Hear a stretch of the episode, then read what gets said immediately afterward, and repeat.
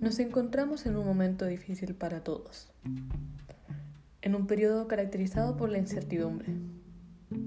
Pero, ¿qué opinarían si les dijera que todo lo que estamos viviendo fue predicho y escrito hace 25 años?